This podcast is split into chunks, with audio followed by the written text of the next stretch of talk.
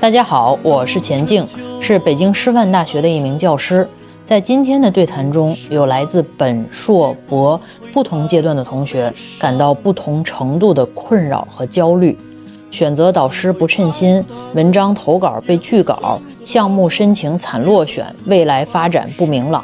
那当我们在遇到不如意的时候，遇到这些似乎永远没有办法去避免的不如意的时候，要怎样去调整自己的情绪和理智？如何去把它捋清楚？希望我们今天的对谈能够对你有所帮助和启发。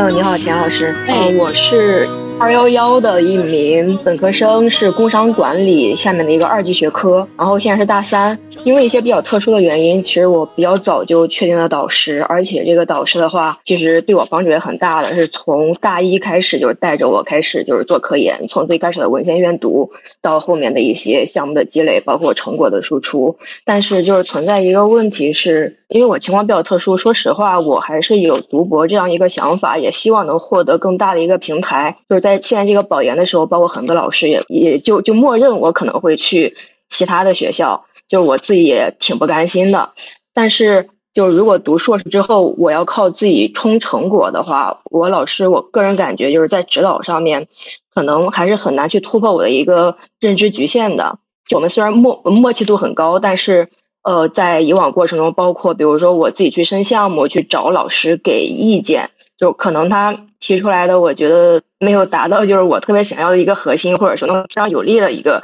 指导吧。就我想知道，在这样的一个情况下，呃，自己在硕士期间怎么去拓宽自己的视野，并且，因为我们系是一个很小系，在本科招生的时候，全学院的专业其实一个年级只有一个班。呃，你的问题是你现在大三了，对吧？对对，大三，然后你有一个自己一直带着你做科研的老师，然后你研究生跟他读吗？哦，我刚才想说，就是首先我这个导师确定了，我硕士期间要跟他读，但是，呃。我认为，如果说要突破我个人的认知局限的话，老师的指导可能还是要欠缺一点的。呃，我有自己这个读博的想法，想要进一步的去冲成果，去到更大的一个平台。那我个人应该怎样去拓宽自己的视野？就是除了说基本的文献阅读，呃，能以通过怎样的一个方式，能更多和其他组里，甚至说更多的老师大牛获得交流的这样一个机会？其实啊，首先你这个事儿是分两个两个情况的。首先，我第一不建议本科生过早的去绑定一个研究生导师。对，是说大家听的，也是说给你听的。大家在本科阶段，尤其是什么本科一年级、二年级等等，在探索的阶段，然后在这个过程中，一定会有领路人，对吧？你的领路人可能是一个具体的人，可能是几个具体的人，也有可能是一本书啊。但不重要，就是在这个过程中，我们学到了东西，从同时一般来讲也做了事情，这个几乎就是一个两清的状态。我还是建议大家不要在本科，尤其是低年级的时候就绑定了具体的导师，嗯，因为随着你一一直在往上走读的过程中，可能你就会发现，哎，这个是不是适合的问题，还有一个是每个人的发展有一个未来规划的问题。在这个时候就会产生你现在这个情况，你觉得咱们自己是忠肝义胆了，但是问题是呢，这个你在发展的路上面，你需要去给自己找其他的导师去给你指导，这就是一个非常人际之间微妙的事儿。呃，你这个导师心胸宽广吗？他如果会介意的话，我建议你把他换掉，因为是这样的哈，你是一个年轻的，而且我能听出来你想做科研又有自己规划的孩子。然后在这个时候，如果说有一个自己能力又没有那么卓著，同时心胸又极度狭窄的老师，是你这个读书路上最大的绊脚石，这个是很难的。你明白这个道理吗？我能理解，但是我不能觉得它是一件就是不好的事儿，你明白吧？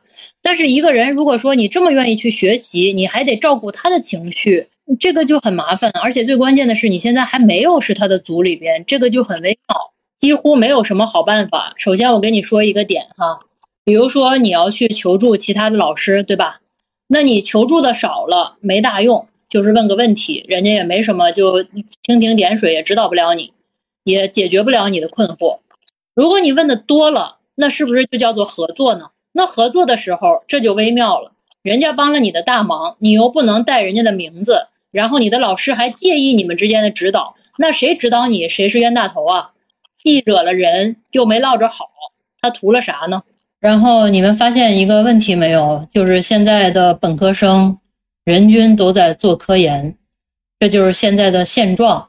所以说，如果说有朋友或者家里有孩子，然后准备以后去保研或者考研的话，几乎你在准备的过程中一定要具备科研经历这一项。啊，如果是准备读博的话，还要有科研发表；如果准备读研究生的话，至少要有科研经历，这个很重要啊。大家上学的期间啊，我是这么感觉的，就是你看，我们作为一个年轻人，都不想让自别人瞧不起自己，对吧？有一个话叫做“莫欺少年穷”，那你们的导师不管怎么说，也是一个人，对吗？他也没有亏待你们。所以说，我们在日常的这种言谈举止里边，既然是自己选的，我觉得就要给自己的导师以充分的百分之一万的尊重。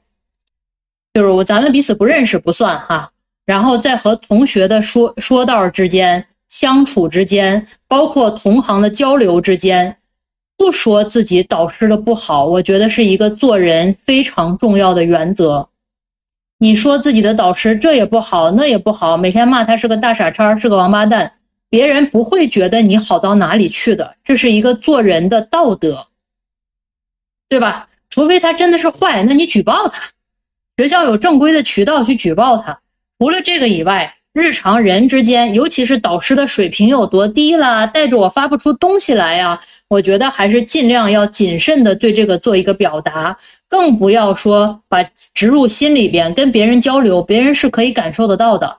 就是你能不能够，能不能瞧得起人家，你是感受得到的。包括同学们也是，你难道组里边千差万别，有人的资质就是好一点，有人资质就是差一点，这个是客观事实吧，对吧？那难道你希望你的导师每天打心眼里觉得你是个笨蛋？打心眼里每天跟别的同学说啊，那个张张三儿他就是个笨蛋，可笨了，交给他做什么事儿他都做不好。人家学都是都是半个月就学会，他得半年，你愿意吗？对吧？我们彼此之间就是选择了，选择了以后就是琢磨着怎么能够互相帮助，互相带来好处和长处，互相能够有氛围更好，这是很重要很重要的一个原则。如果说把这个抛弃了以后，然后就在那说啊，我们这个导师他特别差，哎呀，你说说我这可怎么办呀？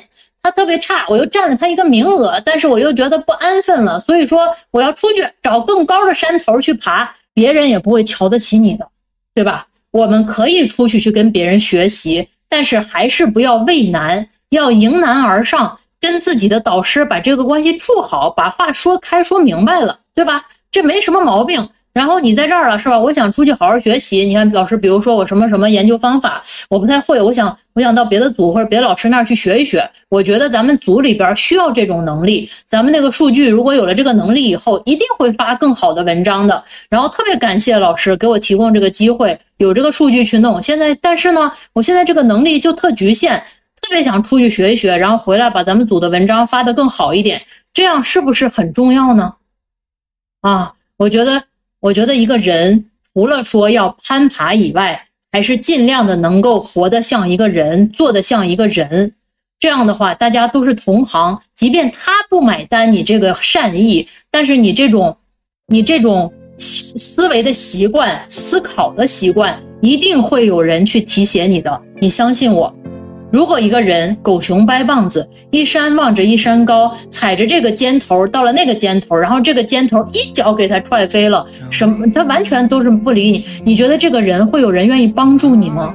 真的，就虽然这是可能大家很年轻，觉得这是一个老派的做法，但是你琢磨琢磨，哪怕站在无比功利的角度，是不是也应该掌握一些人与人之间基本的分际？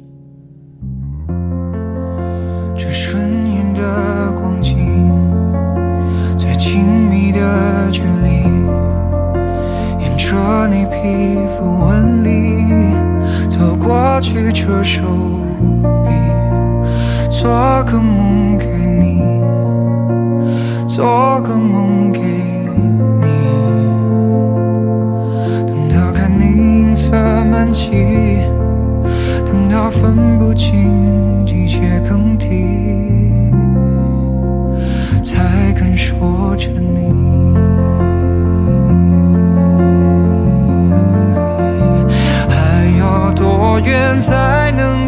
呃，喂，钱老师，请问能听到吗？可以，你说。哎，你好，你好，钱老师。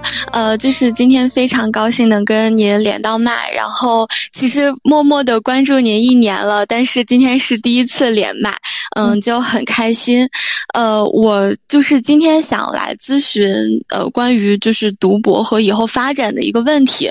呃，我先介绍一下我自己的情况，就是我是经济学的本科，然后是医学的硕士，就是我是从本科开始就是有。去呃海外读博的这样一个打算，嗯，其实我算是从本科起就想去做健康经济学，然后也才会读了医学的硕士，嗯，但是今年是我就是我的申请季嘛，嗯，其实。一开始我是申请了一个呃 CSA 的项目，然后呃那个项目很好，就是他的学校课 S 很好，导师也很好，项目也很好，但是就是但是这个项目失败了，嗯，我是上周才知道的，所以就是其实呃心里会有一点感觉，就是努力了。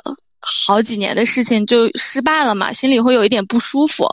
呃，但是我目前还有另外的一个选择，就是还有一个是科 S 一百到一百五之间的一个学校，然后呃，这个学校的研究方向是做统计，就是做纯生物统计的。嗯，然后它是也是一个全奖的项目，就是这个项目很不错，然后老师也很不错，但是我心里就是。我可能有一点执念，就是因为我觉得这个研究方向不是我最喜欢的，对，所以我的第一个问题就是我应该怎么放下，就是我没有做我最喜欢的研究方向的这个算是心结吧？想听听钱老师怎么看。首先，你解答一下大家的疑问，你是怎么从经济学跨到医学的研究生呢？哦，就是我的本科的导师，他也是做健康经济学的，所以，然后我医学这边的导师是做大数据的，就其实他们的方向和研究内容是有一部分交叉的。然后现在你这个读博的机会就是有奖学金是吧？对，读博的机会有奖学金的机会，你不是特别满意这个方向，嗯，那你有别的选择吗？好像暂时没有。其实我也想过要不要，就是下一个申请季继续，但是我觉得我可能暂时没有勇气 再来一年。那你就做吧。就以我对这些学生们的这个叫什么观察，大家喜都是能做出成果的。对对，然后把做好，你都喜欢，喜欢没有那么叫什么？怎么说呢？没有那么专一。嗯嗯嗯，你这个做的好，对的。把那个忘了。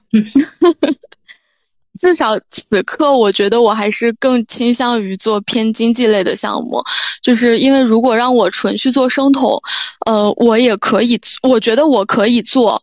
呃，那个导师也很好，我觉得在他的带领下，这个项目应该也是可以做得出来。但也许就是我现在内心还是有一点点执念吧。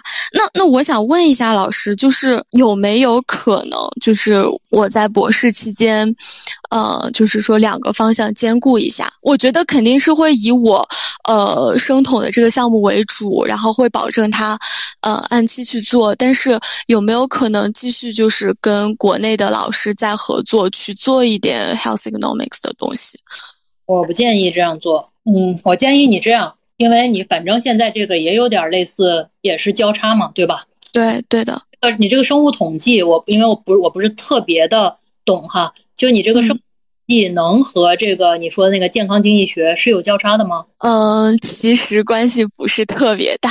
我硕士期间可能会做的更偏向生物统计一点，呃，这也可这可能也是我为什么能申请到这个项目的原因。那你都没做过健康经济学，你哦，我我我做过健康经济学，就是我硕士期间是两边的项目都做了一些。啊，呃，对，不管怎么说，我跟你说，嗯嗯，我还是建议博士里边，不管你在哪个组，你就在这个组把它挖到死，把它里边能有的资源，把这个导师能教给你的东西，你都尽可能的给它崛起起来，然后嗯，呃，教职也好，还是什么最后呃工作也好，给他找了，然后你就是小 PI 了，你自己就干你自己的事儿了。你两边都兼顾，很容易两边都弄不好，最后把自己整岔劈了。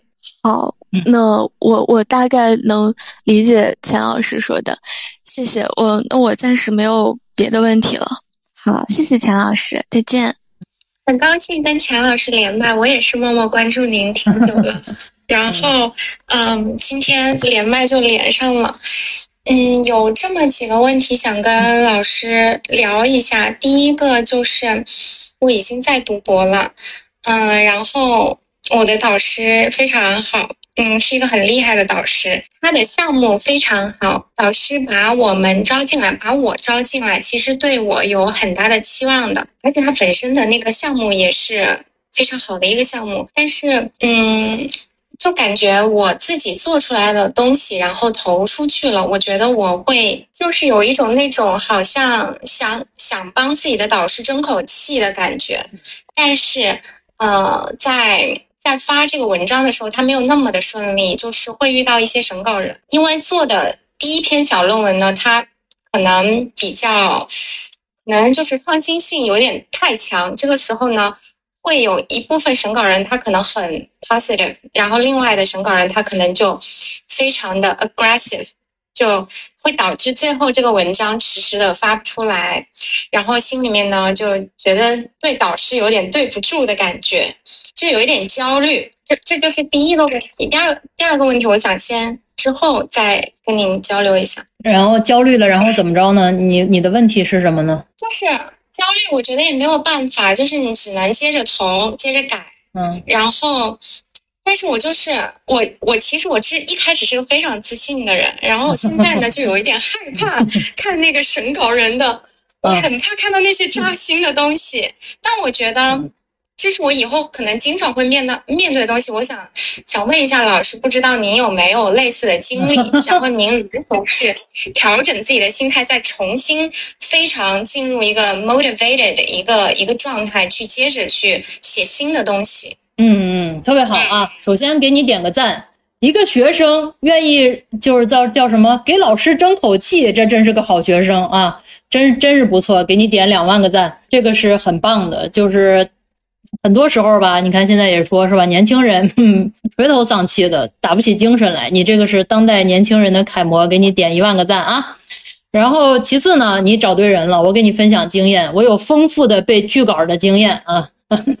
呃，你看我们我们组里边现在可能发了 SSCI 有个四十多篇，一区的可能有个二十多，差不多就这样吧。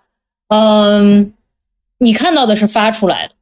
然后我们大部分东西确实也没有浪费。不管怎么说，我一个原则就是希望它都发出来，反正一层一层的去试，一层一层往下去投，大概就是这样的。但是这中间的剧稿经历，你想有四十多篇是吧？那我认为啊，这平均的这个拒稿的机剧稿的次数，可能拒了有一两百次，哼是有啊。大部分的这些发出来的研究，都不是我投出去了。啊，一审 positive positive positive 稍微改一下，然后 positive positive positive 改的很好，然后 accept 这种经历啊，可能这四十多篇里边都没遇到过。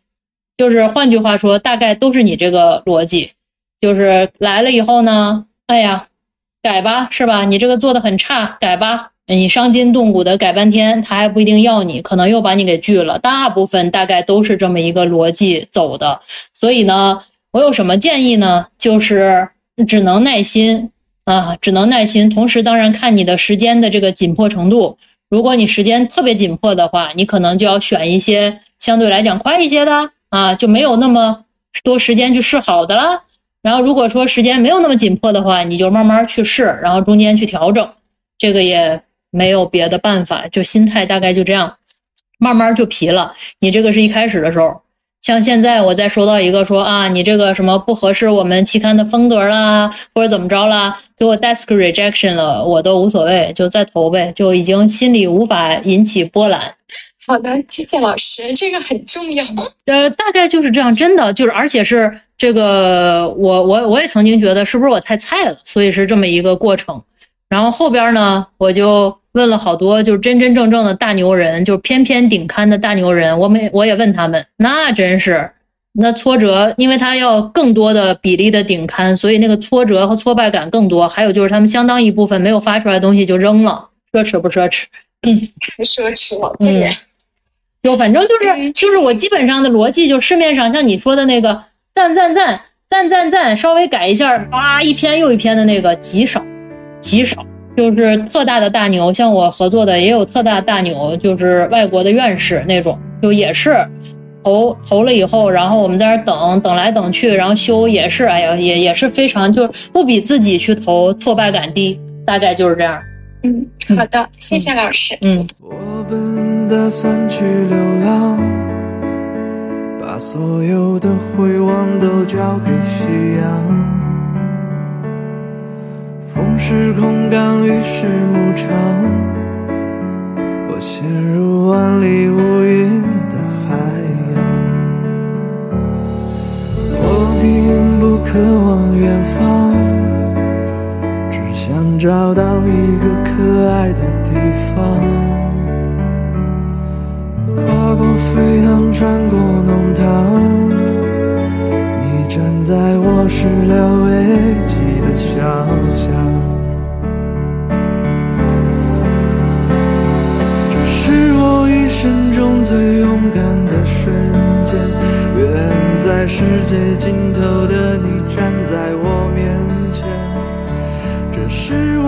喂，老师你好，是我吗？嗯，是你。很荣幸能和你连上麦。嗯，我也很荣幸。我先我介绍一下我自己吧，就是我就是一个双非的大二的工商管理专业的。嗯，你好，和我一个专业吧？嗯嗯，对，但是就是我的您第一次第一次都通知说我就是到大一从大一进校进来，然后一直尝试的去写论文，然后就一直见不了摊的那个。哦。你这个方法不对啊！缘木求鱼。嗯，对，我就，然后我现在已经写，应该算是晚晚早了三篇，然后也都投了，但是投了很多单，都是人家根本都不回我的。对啊，就缘木求鱼。Sorry 啊，那个，首先你愿意去写完整的文章，这个是给你点一万个赞哈。好多同学上好几年下来都没有自己完整的文章写出来，你愿意写成好的完整的文章，这个给你点赞。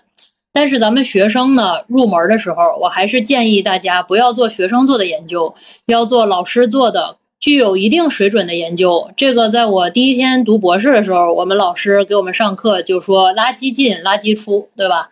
你要有一个高的标准，田忌赛马嘛，你要有一个高的标准，你慢慢才会有好的产出，才会看好的东西，而不是说，哎呀，就先发出来一个再说吧，或者先写一个再说吧。但是就像你刚才说，你才大二，你很厉害，对吧？现在我给你一个建议是什么呢？你就往那一扒拉，你们学院里边年轻里边的年轻人里边的，然后他发东西发的好的，你就跟他去说，你说老师，你看我这个靠自己写了两篇这个发不出来的文章，但是我对科研特别有兴趣，执行力还特别强，我能不能给你做点事儿啊？咱们一起发点文章啊？你去找他啊。嗯，对的，对的，我就是按您说的，就是帮他们打杂嘛。然后您您上次跟我说是社特类的打杂，好像也是很难发文章的。不是打杂，是进组。进了组以后，你慢慢展现自己的能力。你要是能力特别强，又会写又会算，谁会让你打杂啊？哦，好的好的，就是要找年轻的老师是吧？因为我都找了一些比较资深的老师去。年轻不年轻没关系，你看他产出多不多。他这个道理很简单，他产出很多，他就能带着你一起做。他五年发不出一个来，他都发不出来，怎么带你发呀？哦，对的，对的，是吧？嗯，对的。来本这个书啊，这个这个感觉你还是有一些思维上的卡扣，你要把你自己的思维打通了，然后这样的话更有助于你干事儿。好多时候就是心结和这个思想意识的问题，方法错了，方法错了呢，就是你努力，很多时候他那个性价比就不高。我的意思是，这个是真真正正能对人有帮助的。我们这个这个书是是我认为像你这样的年轻人，就是哪怕不买一个新衣服，不买个新球鞋，都应该买一本这个书的，因为有助于身心健康。我们很多人啊，越学越走死胡同，就是因为你没有帮助自己形成一个正的循环。你形不成正循环的话，这个东西就很容易中途放弃。就是你很难怪一个年轻人说他怎么就躺平了，怎么就这么丧气？他他干的事儿总没有结果，他不丧谁丧呢？你干的事儿没结果，你也丧。所以这这个书教的这些方法，就是让大家能够掌握好的方法，然后给自己从开始从科研的第一天就有一个正循环，不断的用成果去鼓励自己，而不是那种鸡血，是吧？嗯，人文社科当然适用了。问的最多的就是医学适不适用，然后你看我那个微博上还发那个协和的博士们，然后再哎呀，可以可以可以，是吧？嗯，是的，是的，是，我我会我会我会补补一补这方面的短板的。对你，你你不要就磨刀不不误砍柴工。你这么聪明，你又勤奋，这个老天会回报你的。关键一个问题，你要掌握合适的方法，不差这么一会儿啊。嗯，好的，好的，老老师，我还有第二个问题，就是因为我前面都听您的和那些硕士、博士连麦，我就不好意思提这个问题。就是我想问一下，就是。现在大二嘛，因为我不是从大一进来就觉得我要做我自己的事情，然后我就好像是和整个团体都已经脱离联系了。然后但是呢，就是我还是有经常和我导员关系也是还算处的不错。但是导员很多时候找我的我不在，但去年呢，他有推我一个，把我推了一个夺奖，就夺下奖金的名额，得得了我。嗯。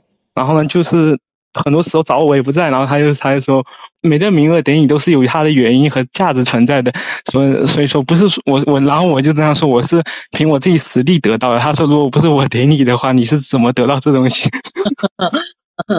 啊，就是这个每个人对吧？哪怕是一个特别好的好人，在做事儿的时候有点小私心也是没毛病的。你认可这点吗？嗯，我知道，对吧？就是就是你说。咱也，人家也没说让你说给他什么，给他拎着猪头，然后给他割二两肉或者怎么着。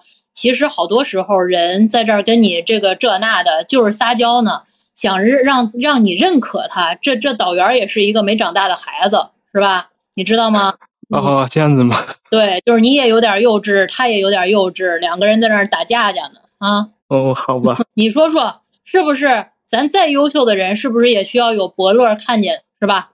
那伯乐说你挺优秀的，然后你就说嗯，就是我优秀，所以你才叫什么？你才夸我的，我就是特别优秀，你才给我肉吃，那不成了猫了吗？对吧？就是一定因为我很好，所以我主人很喜欢我，对吧？就是优秀，人家给了你，不仅给了你奖，那个叫什么夸奖，还给了你奖励，然后在他的权利范畴内又没有问你寻租，这是个好人。你你给好人一些夸赞，鼓励他继续正向的去给你这样的年轻人机会，这不是一个非常好的社会正能量吗？哦，是的，是的，可能我这方面还不太明白。不是，你说是不是？就是以咱这情商，人人家把那个奖给了咱们，是不是也不是因为你家是谁，或者是你你你你给他什么好处了，或者怎么着？我相信人家就是认可你的努力的。人家认可你的努力，给了你了，而且你并不知道人家背后有什么阻碍，是不是有什么阻力跨越了，所以给了你？为什么不能褒奖人家一下呢？嗯，对的，对的，我我知道了。你今天挂了以后，你就马上发他一个微信，你说，你说那个张老师啊，这个我这两天就是反复的在想，然后我还是不懂事儿，我特别感激你给我这个机会，然后作为我这么一个普通孩子。能有这各种各样的机会，非常非常的感谢你。然后你是我人生中的贵人。嗯，好好的，我学到了，我真的学到了。你你我在这个这个学校里的感受，就是你有这样的一个机会，确实人家挺好的，怎么就还能跟人家说一句因为我优秀呢？你这是咋回事？这个批评你啊，而且是你知道，你不能让一个好人在你这儿给终结了，明白吗？哦，明白了，明白了，谢谢田老师。是不是？人家这不。对对对。觉得妈呀，这社会都是白眼狼，然后这个真心为了是吧？什么什么，然后这个你得鼓励他，让他对别人也好，好不好呀？呃，两个小可爱打架，对吧？这个这没毛病。咱们再是什么二十一世纪、二十二世纪、二十三世纪，就钱老师百年以后都一样的，人和人之间不就是真心换真心吗？即便真心换不来真心，真心喂了狗，然后也可以真心换来一个和谐的社会，换来一个好的微环境，换来一个给自己的心安，这都是好的呀，对吧？保研的都是学硕吗？对我们这个机制里边，保研就是学硕。我不知道其他专业啊，我再说一下，这学硕专硕，你们在网上骂过我。这个在我们的专业里边，保研就是学硕，而且我们的学硕是全日制的，我们没有全日制的专硕，我们的专硕就是非全的。我们专业是这样的啊，工商管理，我们这个经管学院就是这样。有的地方保研是有专硕的啊。心理学的就业，心理学的就业就属于一种没有办法靠专业去就业的专业，大部分啊，大部分专业都是这样。有的专业就是一一对应的，比如你学师范去当老师，学会计去做会计，然后学医生去做学学临床做做大夫，这都是一比一对应的，这是一类专业啊。你就是上了啥去干啥，不是对应行业就是对应岗位啊。比如学金融的去金融行业，它不一定什么岗位，大概是有这个对应的。但是心理学呢，现在以目前的市场来讲的话，它都得。跨越专业去就业，就和哲学就业什么的类似了。我不劝退，但是这种专业你就要想想你未来想要干什么。我不劝退，相反我非常喜欢。我自己就是做管理心理学，我怎么会劝退你呢？我非常喜欢。但是你选择之前要对这个心知肚明。好多专业是没有对应的岗位的，你就是得跨专业去选岗位，这是事实。社会学也是，工商管理也是。它不是不好，我非常爱我自己的专业，但是呢，它就业的时候没有直接对应的行业，没有直接对应的岗位，这是现实。计算机，如果你研究生读得很好很顺，那你读博，我建议读博。你这在说啥？我导师院长特别忙，现在是博后在带我，是不是发文章署名都不能跳过博后呢？你怎么能跳过人家呢？人家跟你是贡献啊，有贡献就得署名啊，你为什么要跳过人家？对。职场的书正在写，现在每天都在写，然后每天写的，你知道，人在一个场景下边就很容易混混沌沌。我现在写这个书写的，就是那个脑子里边全都是嗯各种那个条线。什么样的学生可以申请香港的博士？那这什么样的都能申请？什么叫什么样的可以？我先介绍一下我的基本情况。呃，我是这样子的，我是九三年的，然后马上三十岁了。然后我的呃基本情况是，我一七年的时候本科毕业，然后我工作了大概四年到五年的时间。呃，我是创业做那个婚恋社交平台的，就是。对，就是青年交友，呃，有线上的平台和线下的平台，哎，就是线下店面。然后我就是在二一年的时候读了一个全日制的 MBA，然后读完了之后，我现在是想申请就是性别研究方向或者说是社会心理学方向的呃博士，因为我是对这个。内容是感兴趣的，但是我也知道，其实申请博士它更需要的是一些，比如说你的研究方法呀，就是各种东西嘛。然后我现在是，其实我相当于是科研经历是几乎呃空白的。你以后要用这个博士学位干嘛呢？呃，方向是两个，一个是那个。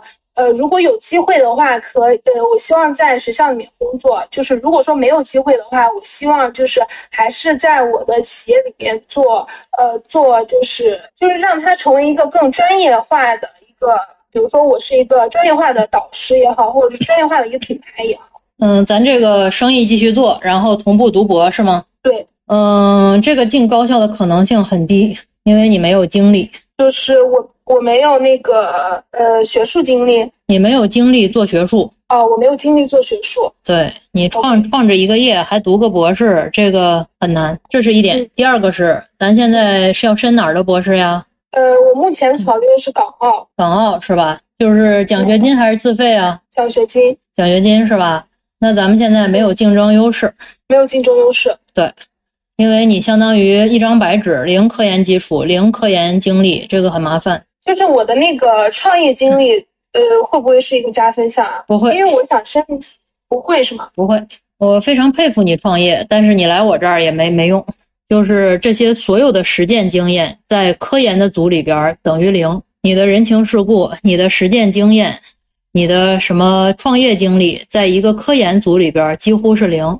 需要的是学术经历，不是你的创业经历、工作经历，更不能接受组里边有人还一边创业一边读博，这就是对名额的浪费。哦，港澳那边也是这种情况，是吗？你知道你知道香港的全奖有多难申吗？你知道那些人的简历上都写着什么呢？对，所以我其实现在的基本目标是澳门。澳门也很难申，全奖都难申，除非你现在带资进组，就会容易一些。啊，这样子的，就是。呃，我的那个，因为我其实我本来想的是，就是研性别研究 好像研究的挺少的。性别研究怎么会研究的少呢？朋友，你这句话就充分的说明咱们没有科研基础。性别研究是社会学里边非常大一个条线的研究，都不是一个 topic，是一个大方向，甚至是一个子领域。它怎么能说研究的少呢？而且他有专门的学术期刊。对。但但是我看我们国内的，就是呃，就是老师嘛，就是博导很少很少，所以我就是 那还有就是，咱就不说啊，这不是我的专业，但是我认为国内的博导也不少。呃，国内性别研究和女性主义的也不少，是吧？你觉得会少吗？我真的都没研究过这个方向，我都认为不少。这是一个听起来巨大的方向。因为我在上海这边呢，我就是我查了上海这边二幺幺和九八五的老师，就是研究这个方向的，其实不太不太多。那不应该，你应该去查查顶刊，然后从文献看大家。哦，顶刊我也查了，其实翻来覆去就那几个。我我我我我真的对这个领域不熟悉啊，但是以我的这个叫什么？潜意识和常识，我认为不科学，就是就是这个性别研究少这个表述本身就高度存疑。一个大马路上人都听过的，现在还特别火热的一个一个话题，难道难道会会少？这这不应该啊，这真的是不应该。我认为绝对不应该是这样的啊！你再去琢磨琢磨。你你如果说咱创业的朋友买本书吧。就是你都不用，你都不用通过面试，就我跟你聊的几分钟了，就这么几分钟，我一听你就是一个毫无科研基础的人。对，因为我读的是专硕嘛，说的都是外行话，这是不行的。你哪怕是澳门，你也得 interview 吧？interview 的时候，人家也会跟你聊两句的吧？聊两句，基本上对你的文献写熟悉程度、研究方法的这个入门的情况，他不得聊两句这个呀？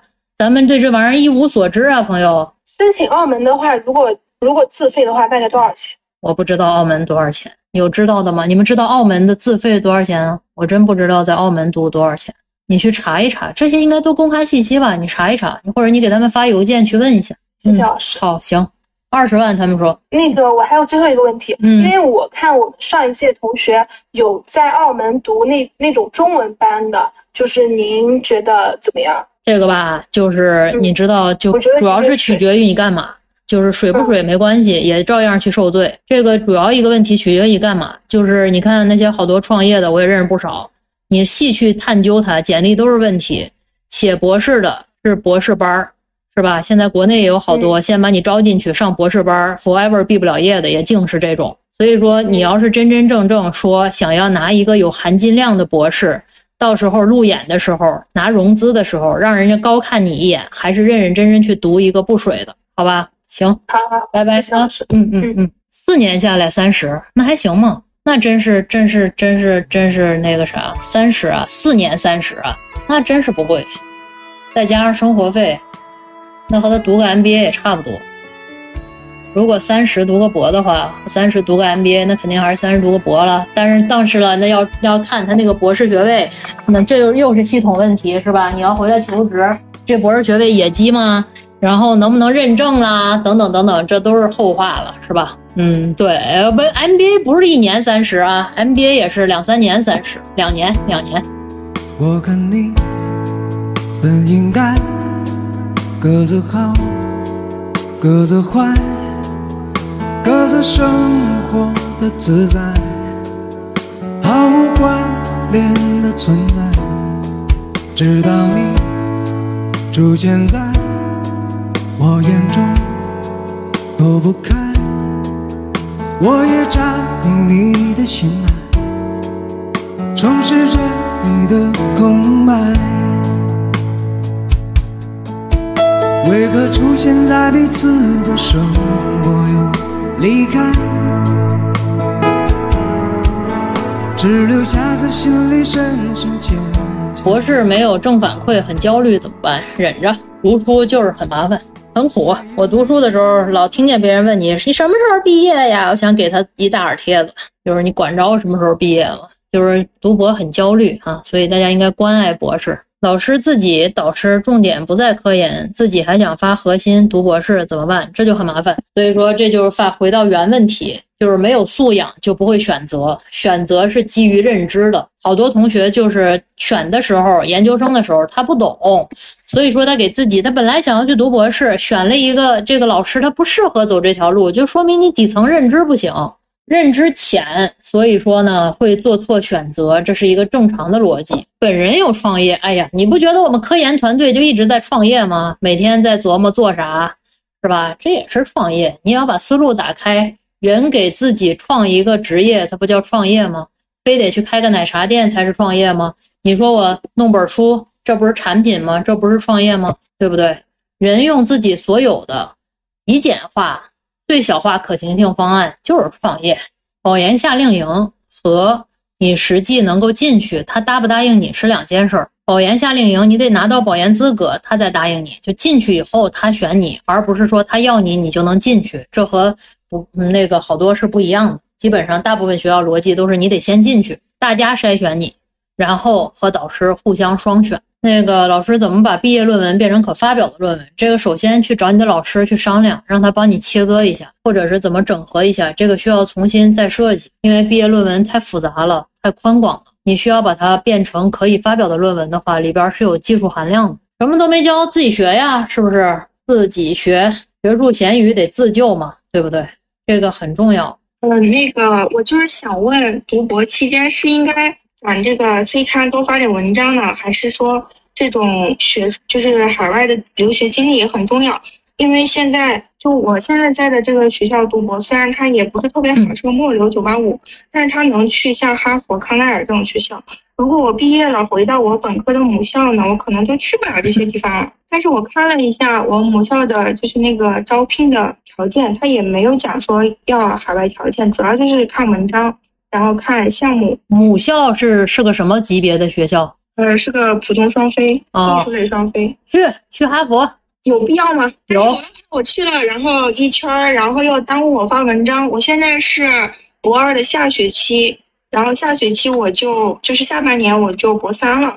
我现在手头只有一篇 C 录用了，然后有一个参与老师的重大课题，然后我自己主持了一个审课题，就这。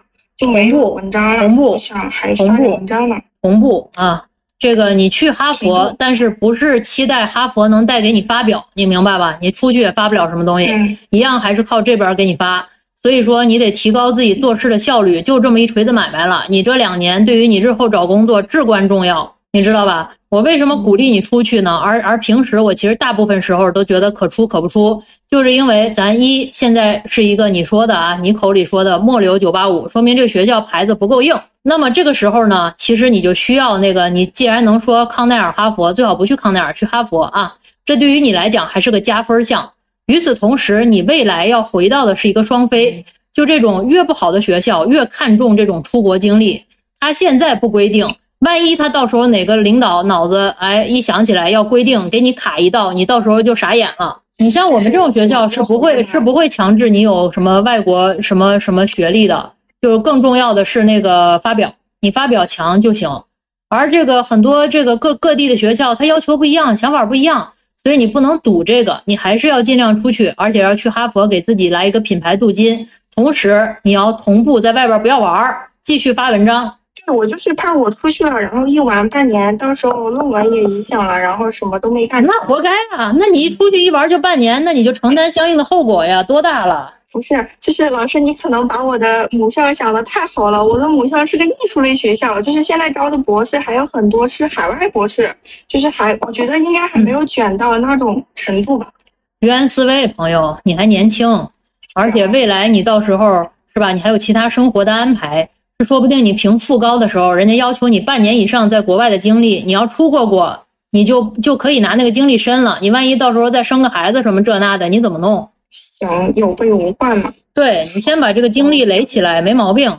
但是同时在外边不要玩儿，真的不要玩儿，就是就是到处去写 paper 就行了，你就当换了一个地儿去，有人给你钱写文章，写就是写，就是对硬这你你这两年做的这些东西，对于你来讲，人生来讲的话，是性价比最高的东西了。你其他任何时刻做的东西都不可能性价比这么高，而且是而且是你要想想，你回你的母校，直接兑现的。对呀、而且你写出来的东西，你直接回去以后，哎，你谈谈什么条件？现在这各个学校分的特别多，可能有的时候，你像我那天出差，然后跟他们聊，跟一个院长聊，他们那儿现在招人，我无法给你直接来了副高，对吧？但你很优秀，我可以里外里给你不同不同层次的人人才引进，你进来以后，一年工资差个十万块钱，是的，是的，我们那边 A、B、C、D 之间相差，直接都差了一套房呢。那对对，为什么不写文章？这就是钱呢，朋友。是的，是的，所以这不就而且你，而且你一定要去哈佛。如果你能去的话，你要去哈佛。哈佛这个东西，这个国人听起来还是算一个 something 的，而且一辈子跟着你，你这个是一个 IP 里边非常重要的东西。与其花了钱花了精力，不如找一个牌子硬一点。对，对呀、因为你的博士学校不够硬，你都说了是吧？这个这个不够硬，你要北大清华也就算了，那哈佛也无所谓。但是你这个是吧？你得经营自己，你学艺术的，你要知道这个 IP 很重要。是的，是的，好的，谢谢钱老师。行，好，拜拜，祝你顺利哈。哎呀，这今天怎么这么紧迫？我休息一会儿，感觉比上课还要累。我连不完你们啊，我这主要是你看这人都是，所以你看有时候张雪峰老师他为啥在那儿就是看着啊啊啊，就他也着急。你一看见这些你就会着急。你看这儿十二个，这个今天也很多，五个，这儿还有这仨，是吧？这加起来多少？还有好多我经常能看到上面下来，他取消了，他取消了。就是你里外里排着三十个人，你能不急吗？你就会觉得大家好像都有很多问题需要你去解决，其实咱解决不了什么问题，所以大家也别着急。嗯，咱没有任何有偿的培训啊，就是这个没有任何，就是免费连连麦，也没时间干这个。你看连这个麦两周一次，都这事儿那事儿的，是吧？对，这个真的是高品质粉丝，人均博士，人均博士，还有好多青椒。我现在真的是很忙。就是就是答应了大家，不得不上线，真的是不得不上线。我现在是研一的下半学期，但是呢，我是学硕，学的是这个文学，但是我们学校就比较奇怪，现在还是没有分配导师，嗯，所以我现在就是也不太清楚自己到底未来是读博呢还是就业。因为我觉得我是给自己定的目标是研一这一年呢，在学术这方面好好努力。但是我觉得我这个研一上半学期其实做的是比较踏实的，呃，也写出了比较不错的课程论文吧。但是就是下半学期，可能由于这个选导师的这个纠结，以及呃其他这个学生工作的这个分心，还有人际这方面的困扰，我总是感觉下半学期自己的这个努力跟能量把，它被压住了，就是没发挥出来。所以导致我现在呢，就是，嗯，就是很被动、很迷茫吧。然后，呃，也不知道自己呢到底是读博还是就业。咱们这个文学的科研是怎么做的呢？还真是不太懂。嗯，我们我们是要读文本，读那个小说的文本，然后呢再读文学理论，然后主要就是进行这个文本的这个分析。那这容易，这你都不需要导师。你就那个什么，就是读顶刊就行了，也有是吧？中文里边这个 C 刊里边最好的也有这个排名是吧？嗯，是的。对，那你就首先去辨，就是像我我一般的方法是这样的，就是顶刊你列出来三个就行，也不用多，三个顶刊，然后在三个顶刊里边，你就便去读最近三年发表的所有的文章，它的题目、它的选题，你就一个一个读过去，最后你总有喜欢的方向，对吧？然后你去划了一下，你们这个学校里边这些这些能带研究生的导师里边谁比较适合你，然后去找他。你反正到时候也会选，对吧？对对对，你就去找他，然后你就可以跟他熟悉了，然后开始沟通，开始做。这时候你就开始，尤其你们这个更适合了，文献研究嘛，是吧？你对文献也熟悉，他又有他的领域，你俩这一拍即合，不是又进组了，又开始做科研了。做上一年，你就知道适不适合做了。适合做就读博，不适合做咱就工作，也不影响你实习。好的，老师。但是老师，我现在主要是因为已经研一结束了，马上就研二了。那您说，就是这再做一年，那就相当于我这个研二结束的时候，就是才最晚研二结束的时候考虑这个读博和工作，是不是就有一点晚了呀？不晚吧？为啥晚？这不是还有一年吗？对，是的，因为我一般听很多同学都是，呃，都是可能在这个读研之前就坚定要读博，或者说我身边的这些老师啊或者朋友，大家都说这个在研一这个节点，研一升研二这个节点就应该考虑清楚是读博还是就业的。那不会，没关系，这个东西你试一下，一个学期也能试出来，你自己是有感觉的啊，你坚持一段时间，哎，顺不顺？然后能不能觉得出成果？然后这个东西是不是你愿意继续再花四五年的时间去做的一件事儿？你自己有判断。嗯，好的，好的，老师。反正我就是觉得自己在这个研一下半学期这块儿，嗯，这个内耗过多，然后自己没有投入进去，所以就特别的对自己特别的失望吧。但是听老师的这个话之后，我觉得自己还是这个有机会、有时间能够嗯沉下去，再尝试尝试，向前走。啊，不往后看，人生从不后悔啊！从前我的另一边，通往凌晨的街，空无一人的世界。好了，今天的节目就到这里，欢迎大家订阅，也期待在评论区听到大家的声音。我们下期再见。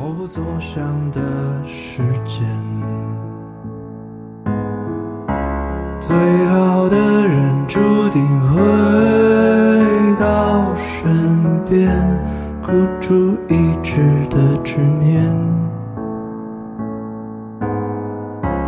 我终将看到你身影逆光出现，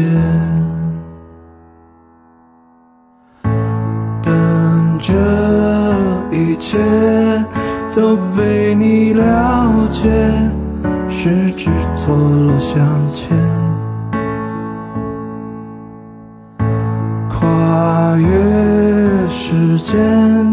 再没有分别，携手走过明天。